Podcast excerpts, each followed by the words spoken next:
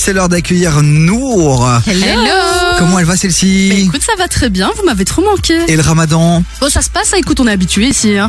tu m'étonnes. Est-ce que pendant le ramadan, on peut aller au cinéma après 20h Bah oui.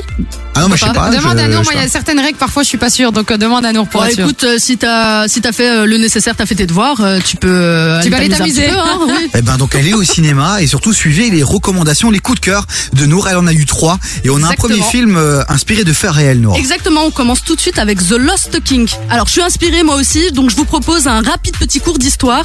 En 1483, Richard III devient roi d'Angleterre. Son règne fut très court, seulement deux ans, et il meurt dans une bataille à la con.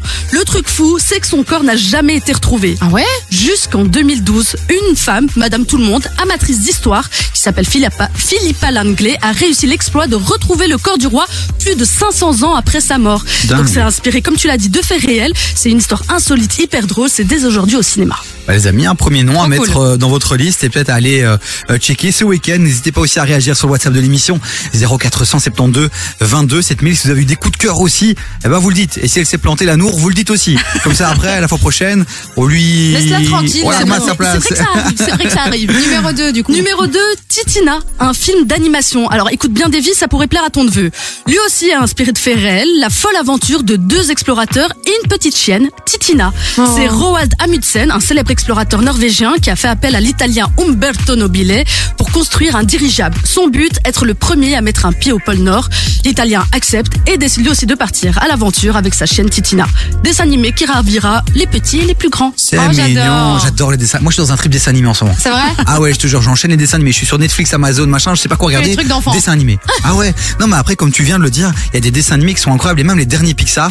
Il y a souvent une Ah bah lecture qui est faite par les enfants, mais il y a une belle lecture qui peut Pour être les- faite pour aussi les par les adultes. Et ça, c'est, c'est pas mal. Merci pour ce petit coup de cœur, Avec Mano. plaisir. Un troisième film. On finit avec le très attendu Donjon et Dragon, l'honneur des voleurs. Ah oui. Inspiré du célèbre jeu de rôle Donjon et Dragon, Yes. le film nous emmène dans une aventure médiévale complètement what the fuck.